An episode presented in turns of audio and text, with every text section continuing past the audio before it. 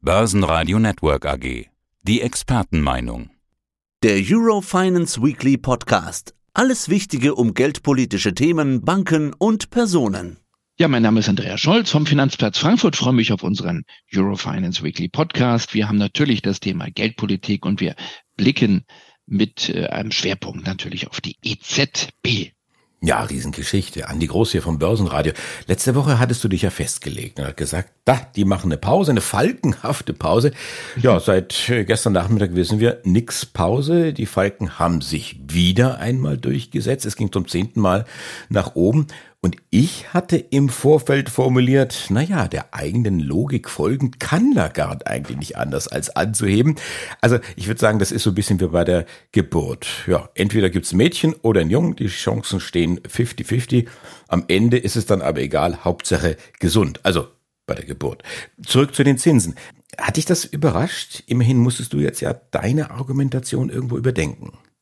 Ja, ich war schon überrascht und ich war eigentlich mehr als 50-50 auf der Pausenseite. Ich habe mich festgelegt einfach, das muss man an den Märkten wie eine Wette sozusagen. Ich habe es als faltenhafte Pause ja angekündigt und auch erklärt.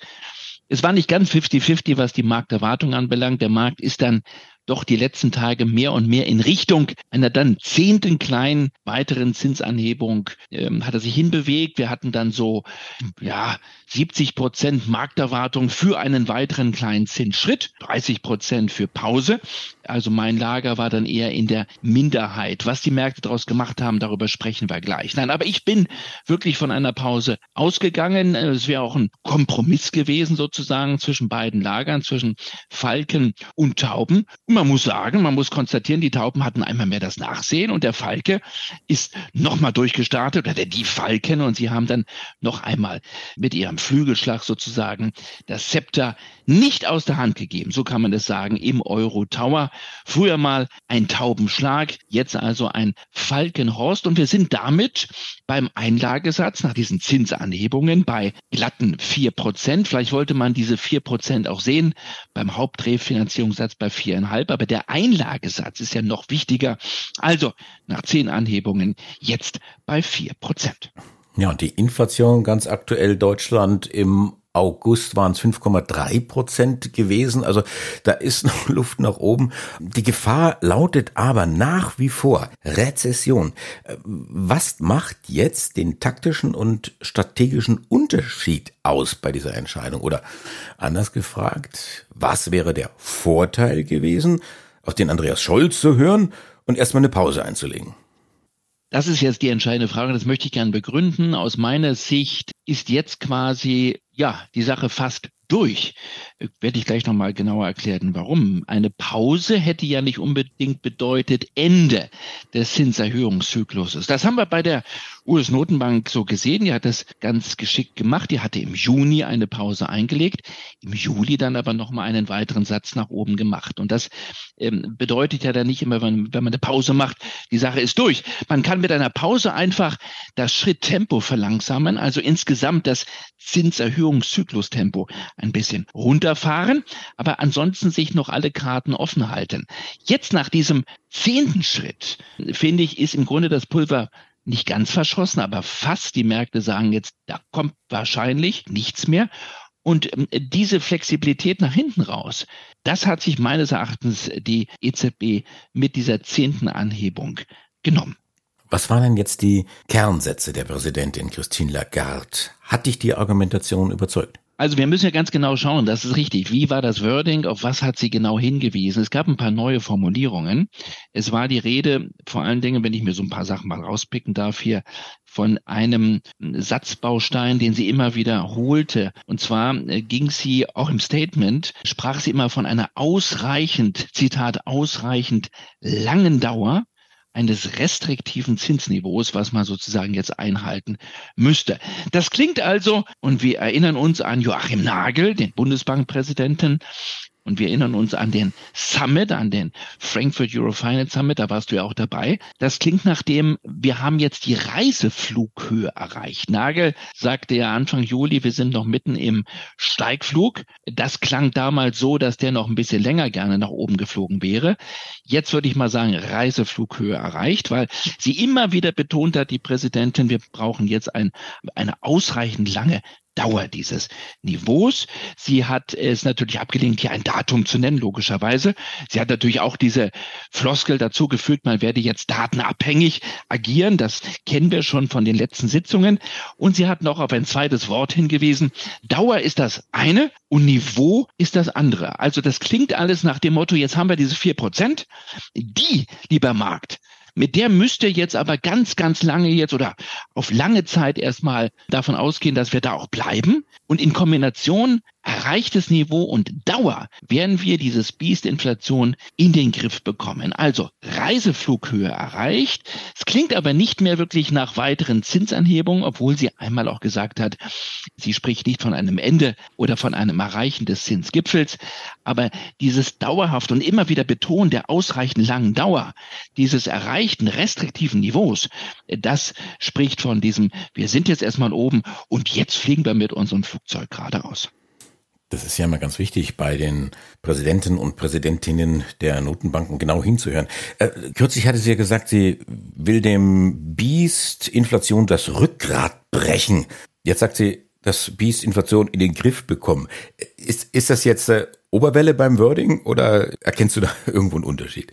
Nein, wir, wir müssen auch auf die Projektion schauen. Also mit diesem Biest ist das so eine Sache. Von dem Biest spricht vor allen Dingen immer Joachim Nagel, der Bundesbankpräsident, was sich, Zitat, hartnäckiger oder als hartnäckiger, als sehr erweist, als man gedacht hat. Also dieses Biest, es zappelt weiter, es ist noch nicht erlegt und in diese Richtung gehen im Übrigen auch die Projektionen. Das sind ja keine Prognosen, aber die Projektionen der EZB für, vor allen Dingen, wir schauen mal nicht jetzt Richtung 2025, das, das ist zu weit weg. Wir schauen mal auf die neuen Projektionen, die gestern auch veröffentlicht wurden für das kommende Jahr 2024. Und da sieht die EZB die Inflation, dieses Biest, zwar deutlich unter den aktuellen Niveaus, aber immer noch weit über dem eigenen Ziel von zwei Prozent, nämlich bei 3,2 Prozent. Man hat sogar im Mittel die Inflationsprojektion für das nächste Jahr angehoben von drei Prozent auf 3,2 Prozent. Also Inflation weiterhin hoch, äh, unter den Niveaus von jetzt, aber ein bisschen angehoben. Noch entscheidender aber, was die Projektion von gestern anbelangt, für das kommende Jahr 2024, ist, dass man, Andreas, die Wachstumsprojektion, also die Konjunkturprojektion runtergenommen hat von 1,5 Prozent auf nur noch mickrige 1 Prozent. Das ist fast Stagnationsniveau. Also nur noch ein Prozent Wachstum. Das ist das, mit dem die EZB für das nächste Jahr 2024 rechnet. Und das bedeutet, hier kommen die Tauben durch. Das war die Botschaft der Tauben. Die Zinsanhebungen, die zehn Zinsanhebungen, die wir jetzt gesehen haben, die entfalten ihre Wirkung ja nicht sofort, sondern über Zeit. Und die werden die Konjunktur deutlich abkühlen, auch im kommenden Jahr. Das alles in Kombination mit einer nur langsam zurückgehenden Inflation, macht sozusagen aus der Entscheidung gestern eine, ich würde sie nennen, eine taubenhafte Zinserhöhung. Also die Falken haben noch einmal ihre wahrscheinlich letzte Anhebung bekommen und die Tauben haben mit dem klaren Warnsignal, Achtung, die Konjunktur fährt deutlich nächstes Jahr runter, jetzt auch ihre Stellung eingenommen, ihre Position eingenommen und haben gesagt, aber das war's jetzt, bitteschön. Das war's jetzt, sonst überziehen wir den Bogen, sonst hauen wir komplett rein in eine Rezession. Taubenhafte Zinserhöhung, das wäre meine Überschrift für meinen Kommentar, den ich jetzt an diesem Wochenende schreiben werde. Ja, dem kann ich mich anschließen. Aber wir können natürlich lange drüber philosophieren und die Goldwaage rausholen. 25 Basispunkte, ja, nein, vielleicht, wie geht's weiter, Zinsplateau oder Reiseflughöhe. Letztendlich ist es ja entscheidend, was der Markt daraus macht. Also am Aktienmarkt hatte ich gestern beobachtet, ja, fast so wie die Burschen, die sich einen Witz erzählen, ja. Und dann guckt man sich gegenseitig an, hey, war das jetzt witzig? Und dann, ja, es war witzig. Und dann äh, ein paar Minuten später oder ein paar Stunden später dann doch irgendwo los oder jetzt am Tag danach. Wichtiger ist vielleicht aber auch, was der Devisenmarkt gemacht hat oder macht. In welche Richtung hat denn hier das Pendel ausgeschlagen? Ja, das ist in der Tat spannender als der Aktienmarkt, der äh, Devisenmarkt und auch der Anleihemarkt. Also du hast aber einen Begriff völlig richtig gerade genannt. Du hast nicht von einem Zinsgipfel gesprochen, sondern von einem Plateau. Das sollten wir erstmal festhalten. Egal, was wir jetzt gestern erreicht haben mit diesen vier Prozent, die sogenannte Terminal Rate. Das ist kein Gipfel. Ein Gipfel wäre, man ist oben und geht danach wieder runter. Sonst macht ein Gipfel keinen Sinn, schon sinnbildlich.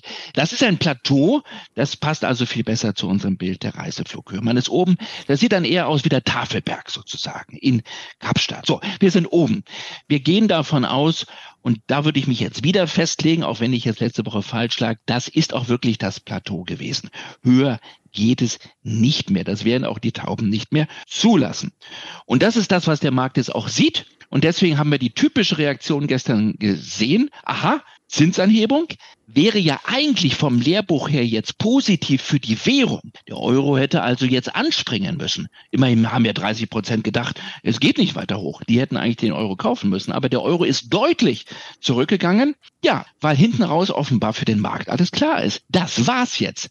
Und die Börse handelt eben nicht das Jetzt, sondern die Zukunft. Und wenn die Börse sagt, es wird keine weiteren Zinsanhebungen mehr geben, dann ist die Sache jetzt sozusagen vom Tisch. Und dann blickt der Markt jetzt schon Richtung 2024. Und bei dieser schwachen Konjunkturprojektion der EZB, nochmal ein Prozent Wachstum nur für 2024, gibt es jetzt wieder die, die ersten, die sagen, na ja, dann kommt nächstes Jahr vielleicht die Zinssenkung. Dann bekommen wir nächstes Jahr die ersten Zinssenkungen und gehen dann vom Plateau wieder nach unten. Und das hat den Euro geschwächt. Der ist von deutlich über 1,07 auf 1,06 gefallen. Und das hat am Rentenmarkt dazu geführt, dass die Renditen doch deutlich zurückgegangen sind. Und deswegen komme ich nochmal zurück. Wäre eine falkenhafte Pause besser gewesen, weil bei einer falkenhaften Pause aus meiner Sicht hätte die Präsidenten sagen können, wir sind noch nicht durch wir haben jetzt mal eine Pause gemacht. Wir gucken uns die Daten weiter an, aber seien Sie auf der Hut. Wir sind bereit, jederzeit nochmal zu reagieren und weitere Zinserhöhungen durchzusetzen. Damit hätte man die Märkte zappeln lassen und mehr im Unklaren belassen, als sie es jetzt sind. Im Grunde genommen noch einmal Plateau, Reiseflughöhe. Die Sache ist jetzt durch und schon blickt der Markt voraus und denkt sogar oder spekuliert sogar wieder auf Zinssenkungen. Das war jetzt also EZB, ganz aktuell, ganz frisch, auch die Analyse dazu. Ja, aber nach der EZB ist vor der FED. Äh, kurzer Ausblick darauf, auf die kommende Woche. Legst du dich fest, auch auf die Gefahr daneben zu liegen? Ja, da lege ich mich fest. Also da sind auch die Quoten, da gewinne ich nicht viel sozusagen bei den Wettbörsen. Also die Fed wird erneut eine Pause machen. Auch hier sage ich Pause. 5,25 ähm, Prozent bis 5,5. Das ist das Band. Also im Juni pausiert. Im Juli war es gemacht, jetzt wieder pausiert. Das ist das neue Schritttempo der FED. Die macht es geschickter. Die wird pausieren. Gleichzeitig wird Paul sagen, alles ist datenabhängig. Aber im Moment bewegt sich vieles in die Richtung, so wie es die FED haben will. Ich rede zu viel, aber ich will das nochmal kurz sagen. Der Arbeitsmarkt kommt zurück. Er kommt aber sanft zurück. Also der Beschäftigungszuwachs wird geringer. Wir haben einen Zuwachs, aber wird geringer. Die Zahl der offenen Stellen geht zurück. Die Inflation geht zurück. Das sieht alles nicht nach Rezession aus. Das sieht danach aus, dass man das Biest in den Griff bekommt. Wir sind immerhin bei nur noch gut vier Prozent, in Anführungsstrichen nur noch. Aber die Inflation geht weiter zurück, ohne dass, und das ist ganz wichtig, ohne dass die US-Wirtschaft abschmiert. Normalerweise bei diesen massiven Zinsanhebungen hätte es ja zu einer Rezession kommen müssen. Das Gefahrenmoment einer Rezession ist noch nicht vom Tisch, Andreas. Aber im Moment spielt alles in die Karten von Jay Powell, der es möglicherweise, das wäre historisch einmalig, es hinbekommen könnte, dieses Biest wirklich in den Griff zu bekommen, ohne eine Rezession auszulösen. Deswegen kann er ganz cool jetzt erstmal nächste Woche eine Pause machen und dann ein bisschen relaxed in Richtung November schauen. Vielleicht nochmal im November nachjustieren, aber er muss es fast nicht mehr machen, würde ich sagen. Der kann also cool sein, der kann vielleicht eine Pause machen. Anders sieht's bei euch im Hause aus.